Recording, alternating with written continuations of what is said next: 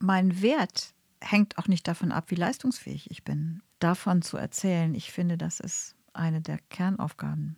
Ein Gottesdienst, in dem weniger als 15 Leute sind, in der Stadt, das können wir lassen.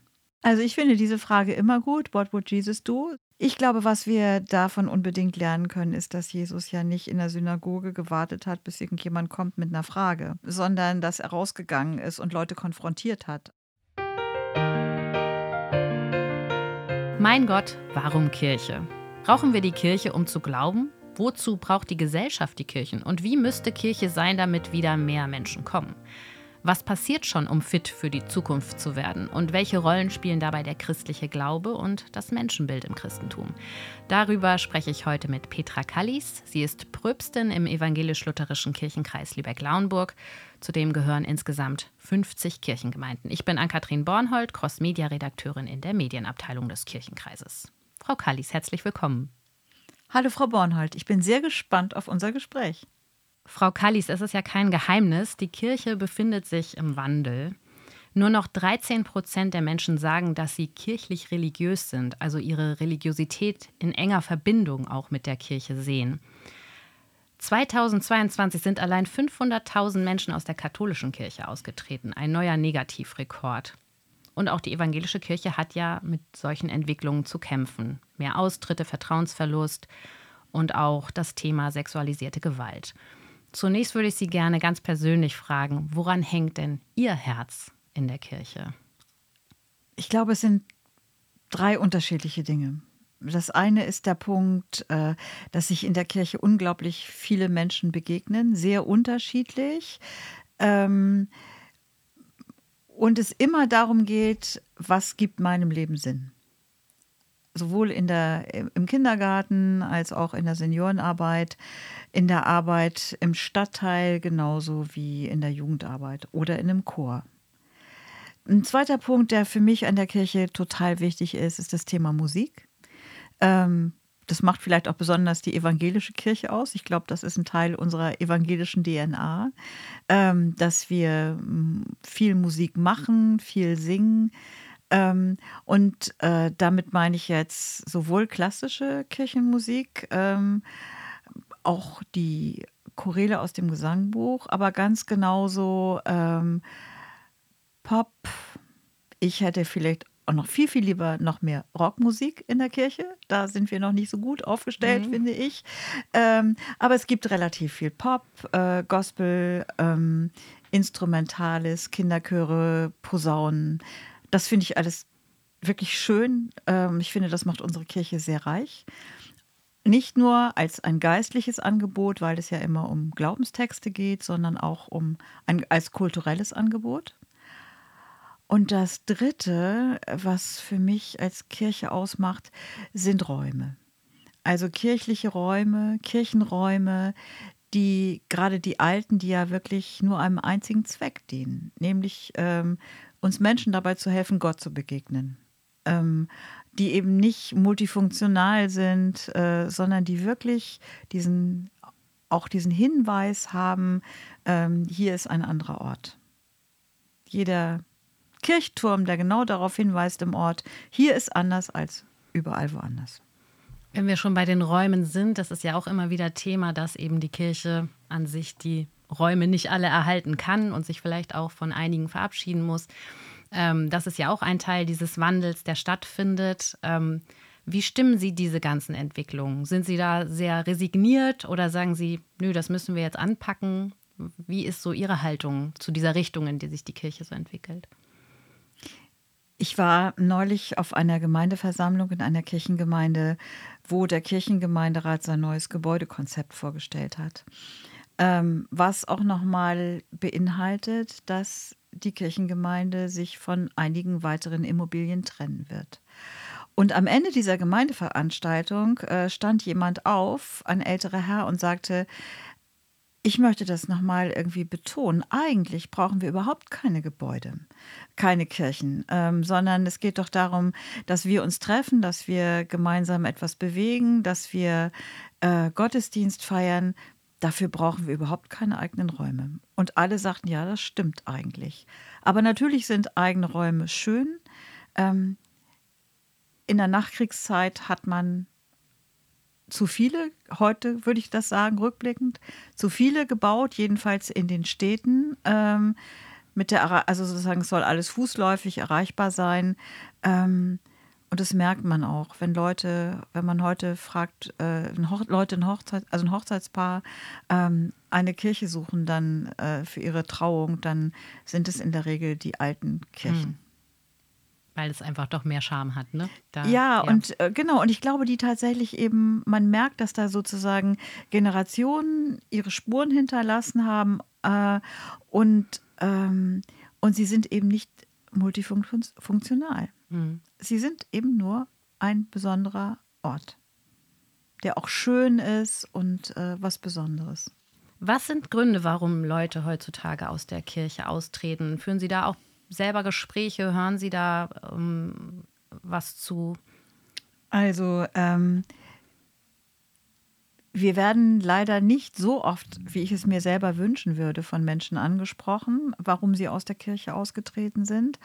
Aber wenn es Rückmeldung gibt, dann gibt es, glaube ich, ähm, aus mein, in meiner Wahrnehmung jetzt auch über die letzten 15 Jahre so zwei Richtungen. Also es gibt einerseits Leute, die haben konkrete Gründe, Anlässe, warum sie aus der Kirche austreten. Und da ist in der Tat das Thema sexualisierte Gewalt. Ähm, in den letzten Jahren, das wird mehr und mehr zu einem Thema, ähm, diese Enttäuschung, dieser große Vertrauensverlust, dass Kirche anders als wir das immer sagen und als wir das auch möchten, eben nicht für alle Menschen in der Vergangenheit und manchmal heute auch ähm, ein wirklich sicherer Ort ist.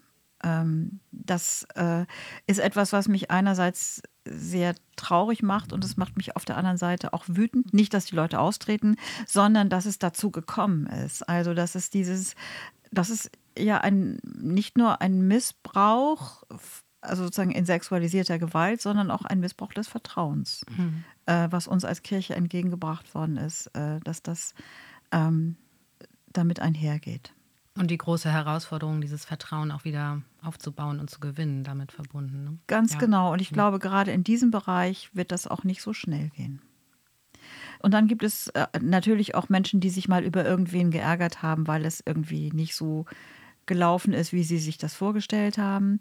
Ähm, aber ich glaube tatsächlich, der Großteil der Menschen, die heute aus der Kirche austreten, die haben gar keine konkreten Gründe, sondern die ähm, merken, dass für sie oder die glauben, dass für ihr eigenes Leben der christliche Glaube keine Relevanz mehr hat. Also wenn mir Leute sagen, ja ehrlich, ich glaube nicht an Gott, warum soll ich dann in der Kirche sein? Ist das ein Grund, den den kann ich nachvollziehen.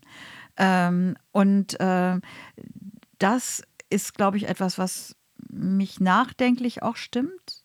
Also liegt es daran, dass wir das nicht richtig erzählt haben? Oder liegt es vielleicht aber auch tatsächlich daran, dass unsere Zeit gerade so ist? Ähm, und ähm, wir als Kirche daran nur einen begrenzten Anteil haben. Also da bin ich noch am Nachdenken. Ja, auf das Thema Glaube würde ich auch gerne mhm. nochmal kommen gleich. Ähm, jetzt ist ja kürzlich die KMU er, äh, erschienen, die Kirchenmitgliedschaftsuntersuchung ähm, der EKD. Und da habe ich gelesen, auch der klassische Sonntagsgottesdienst, der interessiert eigentlich nur noch die wenigsten. Und ich denke, viele PastorInnen werden das bestätigen. Ähm, sonntags sind die Reihen jetzt nicht unbedingt so gefüllt, wie man sich das wünschen würde oder wie es auch früher äh, einmal war. Und in der KMU steht, Gottesdienste erreichen die Menschen künftig nur, wenn ihre Bedürfnisse berücksichtigt und vielfältige Gottesdienstformen angeboten werden. Das ist ja erstmal sehr frei formuliert. Vielleicht können wir gemeinsam einmal schauen, was es denn schon alles gibt in Richtung, wir verändern unser Angebot, wir gucken, womit man Menschen vielleicht eher wieder auch in die Gebäude holen kann, in die Kirche holen kann. Fällt Ihnen dazu etwas ein? Also ich bin jetzt seit fast 30 Jahren im hauptamtlichen Dienst und feiere sozusagen Gottesdienste, äh, bereite sie auch entsprechend vor. Und ähm, ich glaube, es hat immer schon eine, äh, eine Diskussion zwischen Traditionalisten und Modernisierern gegeben.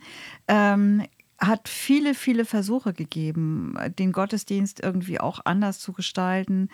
Ähm, aber es hat nicht zum nötigen Erfolg äh, geführt. Also ich bin mir nicht sicher, ob es einfach, ob man glaubt, wenn man jetzt irgendwas anders macht, andere Musik macht oder so, dass das jetzt irgendwie wesentlich etwas ändert.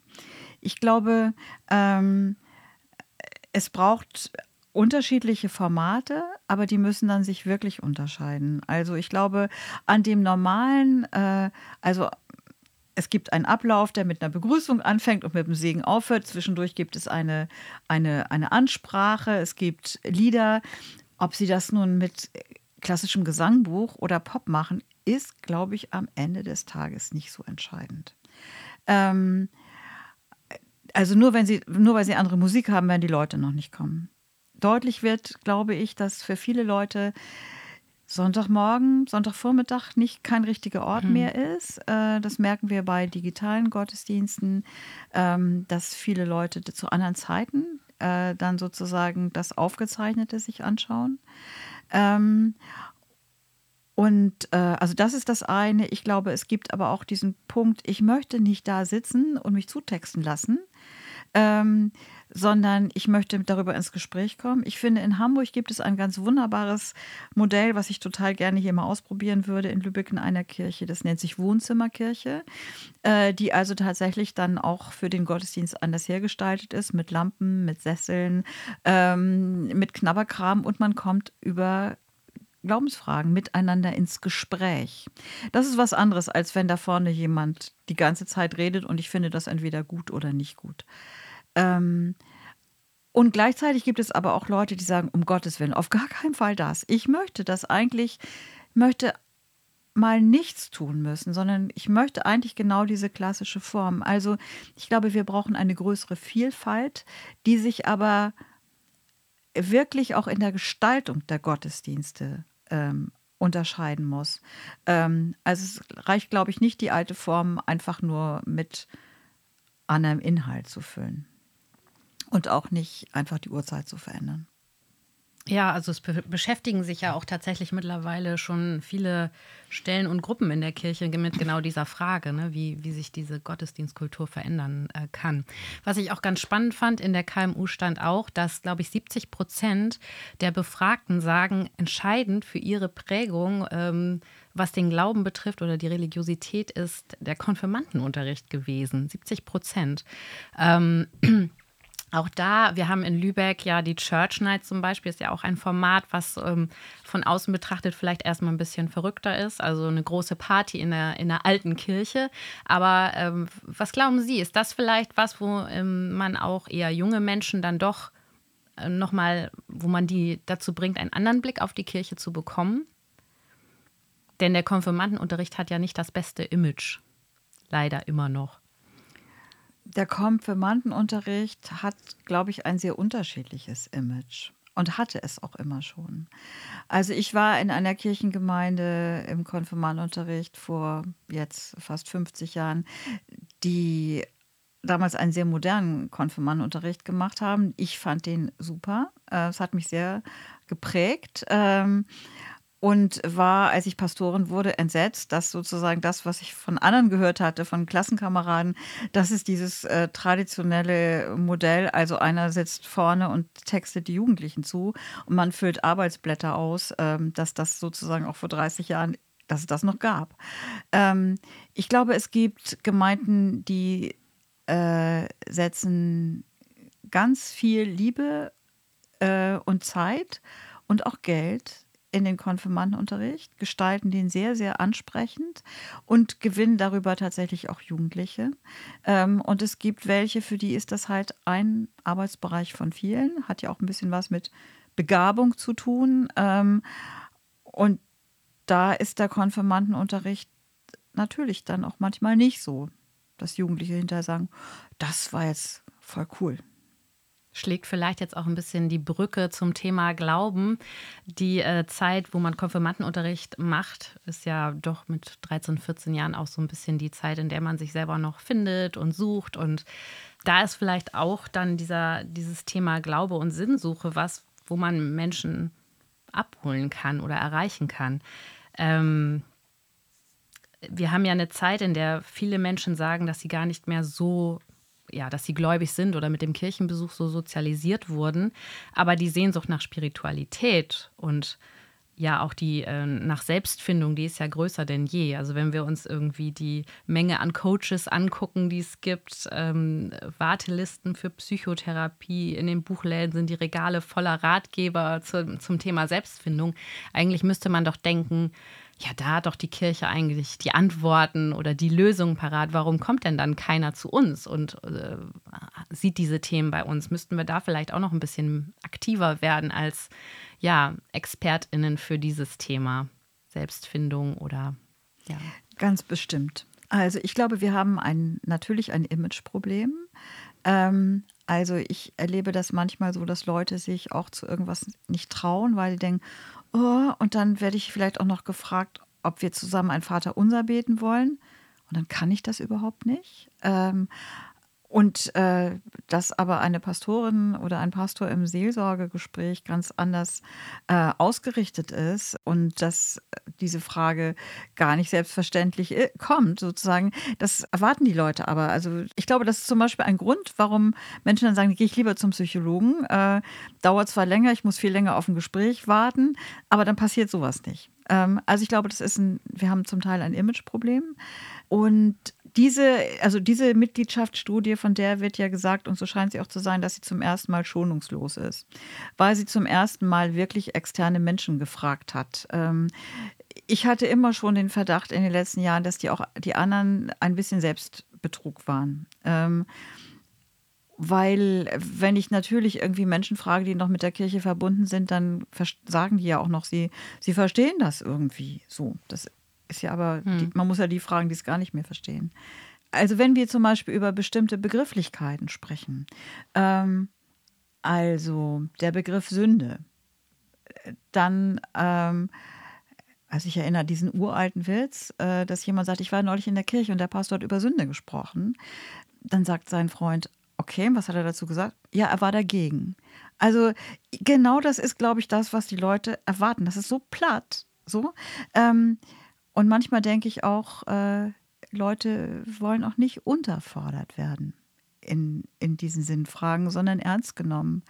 Ähm, und äh, bestimmte Worte, äh, die vielleicht auch lange getragen haben, also Sünde, was von Sund kommt, von getrennt sein, ähm, dass das aber natürlich heute keiner mehr versteht. Und vielleicht ist es eher diese Frage, ähm, was fällt hier eigentlich ein, hast du falsch gemacht? Was macht dir ein schlechtes Gewissen? Was belastet dich? Ähm, dass man darüber auch viel besser ins Gespräch kommt.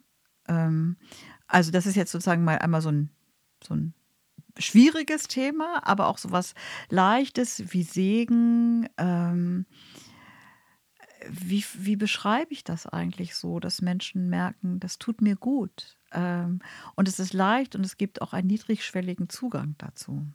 Also ich glaube, schon wie wir sprechen, hilft Menschen nicht unbedingt.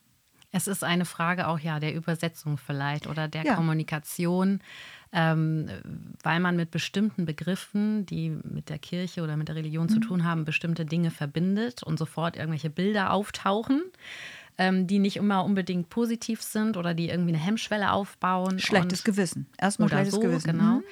Ähm, also kommt es auch noch mehr darauf an, ja, wie sprechen wir die Menschen an? Ne? Mhm. Ich, ich möchte gerne in dem Zusammenhang auch mal die Frage stellen, was würde Jesus eigentlich tun? also er hat es ja irgendwie hingekriegt, auf die Menschen zuzugehen und ihre Sprache auch zu sprechen. Vielleicht mhm. müssen wir noch mal mehr uns an ihm wieder ausrichten, wäre immer so die provokante Frage. Also ich finde diese Frage immer gut. What would Jesus do? Ist ja so eine relativ alte Frage schon.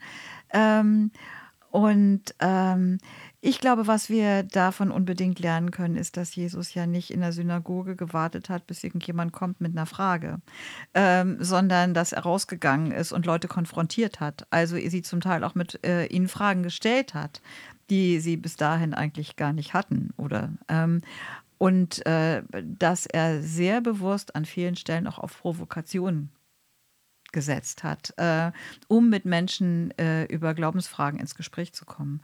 Ich finde, davon können wir sehr, sehr viel lernen. Auch nochmal in Bezug auf Christinnen und Christen, die vielleicht ähm, ja nicht mehr so zahlreich vorhanden sind, aber ähm, sie können ja auch im Alltag zumindest ähm, die Botschaft irgendwo weitergeben. Also vielleicht, ähm, wie sehen Sie das? Müssten wir alle noch mehr auch darüber sprechen, über unseren eigenen Glauben? Wird das ausreichend getan oder macht man das doch eher so im Privaten für sich aus, die Religion und den Glauben? Traut man sich das noch überhaupt vor KollegInnen bei der Arbeit mhm. und nicht im Kirchenkreis, sondern eben ja bei einem großen Unternehmen darüber zu sprechen? ich bin gläubig und ich gehe gerne in die Kirche oder ich habe da ein tolles Engagement, was mir viel bedeutet. Mhm. Also ich glaube, über das tolle Engagement erzählen schon viele Ehrenamtliche ähm, und warum ihnen das auch wichtig ist. Also über ihr Ehrenamt. Und ähm, ich glaube, das höre ich auch, dass äh, Leute dann manchmal auch angesprochen werden und dann wird es eben gar nicht mehr, ist es nicht mehr so einfach. Also es gibt wieder irgendwie einen Missbrauchsfall oder es gibt jetzt, also gibt irgendein kirchliches Thema, was auch irgendwie so eine, so eine, so eine, so eine Brisanz hat und sagen, du bist doch bei der Kirche engagiert, kannst du dazu mal was sagen? Und dann stehst du da und denkst irgendwie, nee, ich weiß genauso viel wie du, was ich, nämlich das, was ich aus der Zeitung gelesen habe. Und ich habe dazu irgendwie auch keine Meinung.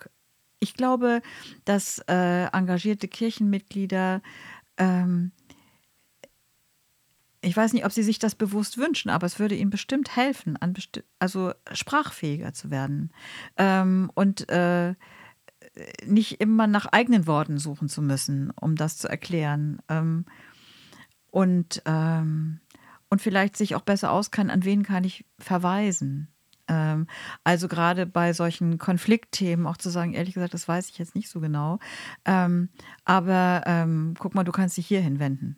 und die an die Medienabteilung des Kirchenkreises zum Beispiel, ja, genau. äh, die wissen dann äh, vielleicht mehr. Oder so. genau, genau. Ja, ähm, ja, es ist sicherlich ähm, auch ein bisschen diese Sorge damit verbunden, dass man auf bestimmte Themen vielleicht angesprochen wird, die so allgemein in der Kritik, in der mhm. medialen Kritik stehen. Mhm. Und es ist ja dann immer schwierig, ähm, ja, den eigenen Glauben dagegen zu verteidigen und zu sagen, mhm. ja, aber ich stehe trotzdem dazu, mhm. auch wenn mhm. hier vieles schiefgelaufen ist. Also geht mir persönlich auch so, dass mhm. ich dann ähm, ja, vielleicht da auch ein bisschen zurückhaltender bin. Genau. In dem Und natürlich diese Frage in einer Gesellschaft, wo äh, es kein Konsens mehr ist, dass es Gott gibt.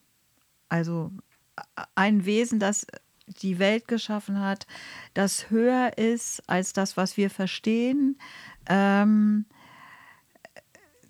mit dem wir aber irgendwie in Kontakt kommen können, äh, wie auch immer. Also darüber ist, das ist kein gesellschaftlicher Konsens mehr.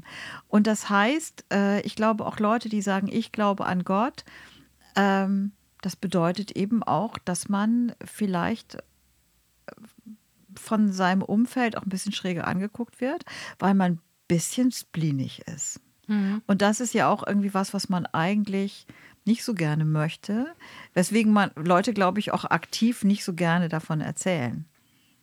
Denke ich mir. Ich bin Pastorin, ich kann das nicht so richtig nachvollziehen, weil bei uns erwartet man es ja immer und wir werden ja immer darauf angesprochen.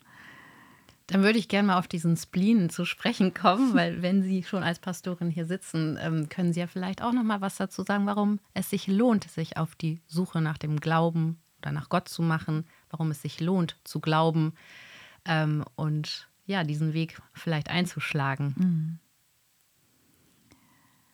Also ich kann das, glaube ich, nur für mich sagen. Jeder hat ja auch etwas anderes. Ähm, für mich bedeutet äh, an Gott glauben äh, einmal, dass äh, ich nicht alles in dieser Welt schaffen muss. Also nicht ich soll da schon bei mitwirken, so und mich bemühen, sag ich jetzt mal platt, ein guter Mensch zu sein. Ähm, aber ich werde diese Welt nicht retten können. Und aber auch zu wissen, und das muss ich auch nicht, sondern es reicht das, was ich tue. Und ich werde, muss nicht daran verzweifeln, weil eben Gott auch noch da ist. Das hilft mir jetzt gerade in der aktuellen Situation, wenn ich jeden Tag die Nachrichten gucke und denke irgendwie, was muss denn, wer kann da eigentlich was ändern an dieser furchtbaren Situation zwischen Israel und Palästina, was, äh, was von Tag zu Tag schlimmer wird und ein Prozess ist, der ja irgendwie seit 1948 äh, nicht gelöst ist und, äh, und man irgendwie merkt, alle sind ratlos und nichts bewirkt was. Und da kannst du doch eigentlich irgendwie auch nur denken, ich will mich damit gar nicht mehr beschäftigen. Aber zu wissen, ähm, immer noch zu glauben, dass Gott möglicherweise doch die Herzen der Menschen verändern kann oder den Verstand verändern kann. Dass Leute sagen, okay, wir setzen uns jetzt doch an den Verhandlungstisch. Ähm, wo dann sozusagen ähm, Vermittler, Diplomaten nicht mehr weiterkommen. Aber also das ist für mich ein ganz entscheidend wichtiger Punkt. Und das andere ist wirklich der Glaube oder die, mich an Jesus Christus zu orientieren. Also an den, an dieser ja auch manchmal Radikalität, äh, die er äh, uns vorgelebt hat, an diesem äh, unbeirrbaren äh, Zutrauen, ähm, daran, dass Menschen sich ändern können und ähm, dass, ähm, ja, dass, dass Gott uns liebt, bedingungslos. Das finde ich, sind Sachen, die sind für mich total wichtig. Damit haben Sie jetzt wunderbar übergeleitet zum christlichen Menschenbild, auf das ich ja auch noch mal zu sprechen kommen wollte.